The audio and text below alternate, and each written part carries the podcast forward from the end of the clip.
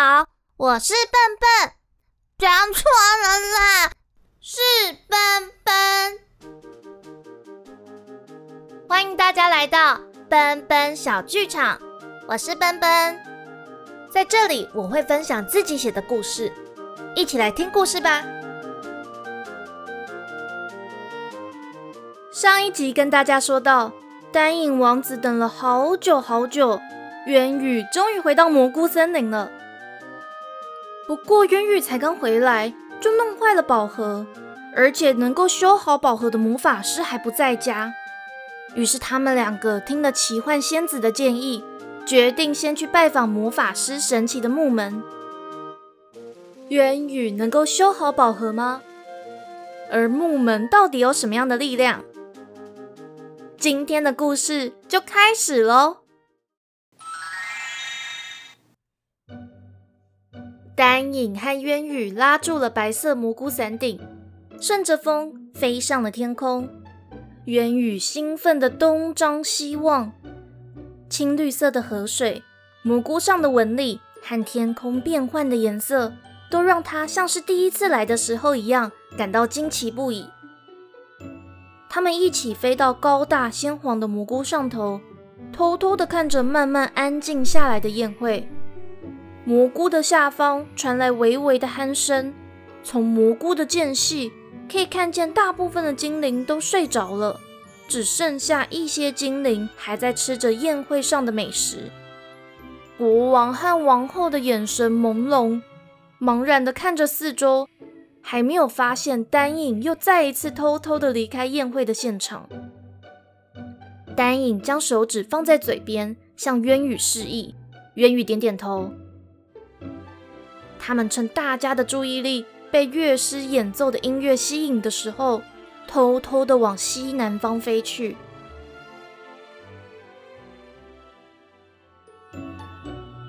远远的就可以见到奇幻仙子独自坐在树屋上的身影。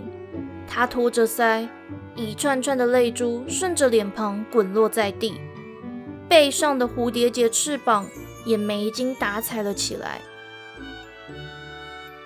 奇幻仙子看到丹影和渊羽往这边飞来，心里又是一阵难过，便快速起身回到了树屋里。丹影和渊羽困惑的对看一眼，轻轻的降落在地面上。丹影松开渊羽的手，将白色的蘑菇伞顶轻轻的折成正方形，塞进左边的口袋。他又从右边的口袋拿出宝盒，递给渊羽，重新牵起渊羽的手，往书屋旁的草地走去。草地中央空荡荡的，什么都没有。而有一个地方特别的奇怪，连一只草也没有。丹影对着光秃秃的地方举手，打了个招呼，好像看到了什么。渊羽顺着丹影的目光看过去，光秃秃的地面中央突然吐出了青翠的嫩草和一块块的石头，青草不断的往外延伸，形成茂密的草原。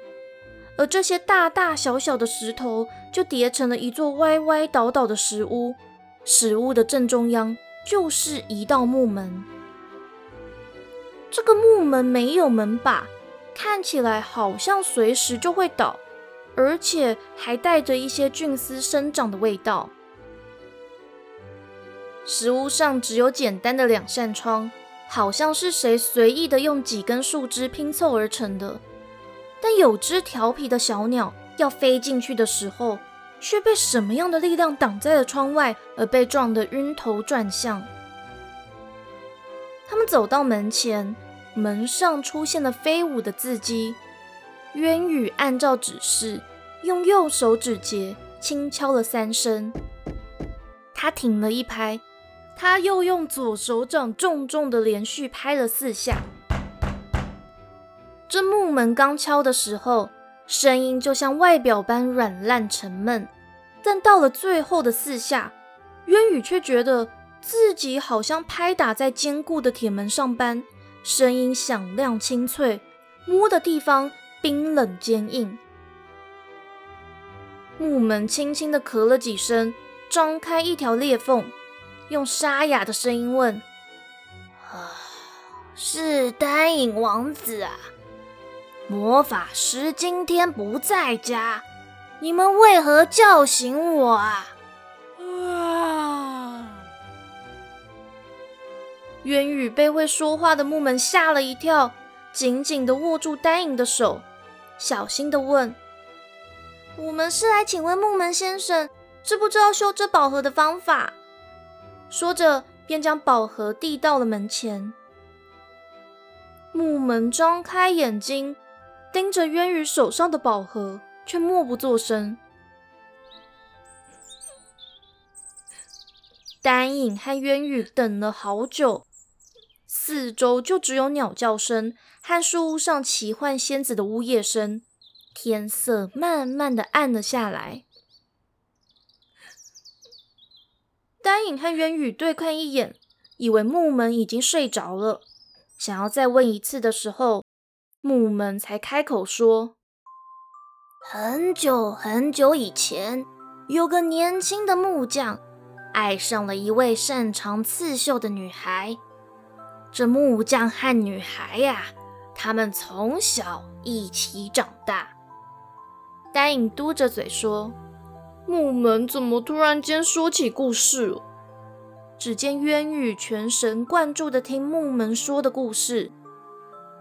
有一天，女孩受到诅咒，她的灵魂陷入了沉睡。年轻的木匠啊，在四处打听下得知，就只有蘑菇森林的精灵魔法可以唤醒沉睡的灵魂。为了唤醒女孩的灵魂。木匠就用尽了各种办法抵达蘑菇森林，恳求精灵长老出手帮忙。唉，但是啊，这个魔法需要施法者对沉睡的灵魂有着强大的思念才能够成功。所以呢，木匠就留在蘑菇森林学习魔法，他就成为了一位魔法师。而魔法师呢，也就靠着对女孩强大的思念，成功的救了女孩。女孩呀，醒来之后非常的感动，但她却没有爱上魔法师。对女孩来说，魔法师就只是一个从小到大最好的朋友。后来，女孩就在因缘际会之下，嫁给了该国的王子。唉，魔法师这可怜啊！他用青川旁的石头和我身上的门把做了一个宝盒，送给年轻的王妃。魔法师告诉王妃，只要打开宝盒，就能够来到蘑菇森林，而他会一直在蘑菇森林的附近，等着王妃的到来。所以那个魔法师。就在蘑菇森林西南方的地方定居了下来，一直没有等到女孩的出现，却等到了这个宝盒。一个低沉的男音自他们的背后响起，接续木门的话说了下去。他们转头看见一位头戴高帽、身穿燕尾服的男子向他们走来。男子脱帽向丹影鞠躬致意：“好久不见了，丹影王子。”他又转向渊羽，握起他的手，俯身吻了吻他的手背。还有那不利斯王国的渊羽公主，您就像您的祖母一样貌美。渊羽屈膝行礼，起身问道：“魔法师先生，那个女孩是我的祖母吗？”魔法师点点头，摸了摸木门，木门发出满足的叹息。魔法师看向远处蘑菇森林缤纷的颜色，轻轻地说：“我留给他那个宝盒，希望有一天他可以来找我。他却一直没有来，只是将我最爱的鸢尾花当做你的名。魔法师，你先不要说这些了，宝盒已经坏掉了，元宇到底要怎么回去啊？”丹影皱着眉头。打断魔法师说的话，魔法师挥挥手，叫来几只蘑菇精，把打断他说话的丹影的嘴巴捂住，有点不开心的说：“矮人给你的石头呢？”丹影一边挣扎，一边从右边的口袋将伊格尔给他的黑色石头递给魔法师。魔法师从渊羽的手中接过宝盒，开宝盒的盒盖，将黑色的石头放进盒子里头，右手在盒子上方绕了两圈。石头的颜色慢慢的变淡，宝盒同时散发出刺眼的银蓝色光芒。而光芒之中，隐约有着淡淡的人影，轻声的说：“诺特，谢谢你。”丹影和渊羽被突如其来的光芒刺得睁不开眼睛，而魔法师望着那个人影，露出了满足又不舍的微笑。银蓝色的光芒渐渐被宝盒吸收了，宝盒的表面多了一层流光。也比一开始光辉了不少。魔法师将敞开的宝盒还给渊羽，开了一下手，说：“你们今天只要在蓝色的月亮升到顶端的时候，站在高大鲜黄的蘑菇上头，让宝盒吸收满意的月光。蘑菇雕饰只要散发出宝蓝色的光芒，宝盒就可以再一次的运作。”丹影和渊羽抬头看看天空，蓝色的月亮慢慢的在靛蓝色天空移动着，就要爬到顶端了。走吧，孩子们，成为彼此的翅膀吧。魔法师说完，对他们吹了一口气。丹影口袋里的白色蘑菇伞顶挣扎的钻了出来，他和渊羽慌忙的各拉一端，转眼就飞上了天空。渊羽转头想向魔法师道谢的时候，却发现魔法师和石屋都已经消失无踪了，就只能隐约的听到木门打哈欠的声音。魔法师的法力让他们手上的白色蘑菇伞顶像是有了自己的意志，拉着丹影和渊羽往鲜黄色的蘑菇飞去。他们的速度在魔法师的魔力加持下越飞越快，却也带起了很大的风声。丹影和渊羽很快就看到鲜黄色的蘑菇出现在地平面上，蘑菇底下的盛宴已经停止了。精灵们正着急的找丹影王子，他们听到风声，困惑的飞到驯伞层上，看见丹影王子。居然和一位人类女孩在一块，还往他们这里急速飞来，都吓了一跳。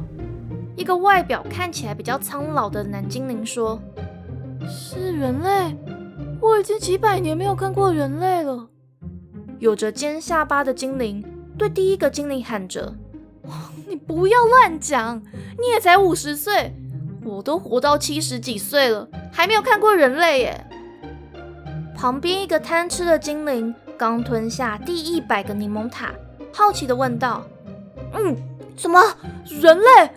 那是什么？可以吃吗？”最爱跳舞的大眼睛精灵问：“难道 他也是没有翅膀的精灵吗？所所以他们两个……”国王和王后拍着大大的翅膀。看见丹影和渊羽飞到鲜黄的蘑菇上，摇摇晃晃的要站起来。王后喝道：“丹影，你又去哪里了？”一旁的精灵长老摸摸长到腰际的胡子，会心一笑，没有说话。丹影和渊羽互相扶着对方站了起来，将宝盒对准刚升到天空顶端的蓝色月亮。刹那之间。蓝色月亮散发出更胜以往的耀眼光芒，投射出一道银蓝色的光束，直射到宝盒上。宝盒在他们的手中颤抖着，浮到了空中，绽放出银蓝色的光芒，又渐渐的淡去，慢慢的落到了渊羽的手里。盒盖上的蘑菇雕饰焕发出宝蓝的色泽。渊羽兴奋的抱住丹影。开心地说：“我可以回家了。”丹影揉揉渊羽的头发，说：“记得要再来找我哦。”“嗯，一定啊！等我事情处理完以后就来。”渊羽又抱了丹影一下，笑着往后退了一步，慢慢的打开宝盒。银蓝色的光芒从里头绽放出来，光芒里传出“渊羽公主啊，公主啊”的呼唤声。渊羽笑着说：“丹影，生日快乐！”他的身影慢慢的消失在银蓝色的光芒中，最后就只剩一点点银蓝色的光粉在天空闪烁着。丹影转头对目瞪口呆的精灵们一笑。又对国王和王后说：“父王、母后，以后帮我庆祝生日就好了，不要再办什么招亲宴。他就是我想要结婚的对象。”精灵王后皱眉道：“但他可是个人类啊！”丹影望向渊羽消失的地方，笑着说：“他不只是个人类，他还是我的翅膀。”